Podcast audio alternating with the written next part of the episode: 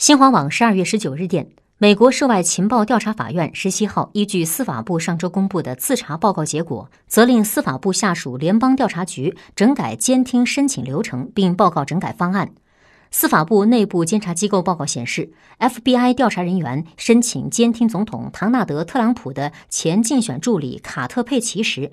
多次提交错误信息并隐瞒关键信息。监听结果随后成为特别检察官罗伯特·米勒通俄调查的部分依据。美联社报道，案件主审法官科利尔所作裁决是美国涉外情报调查法院罕见的一次公开声明，可能导致 FBI 对监听手段的运用做基本改革。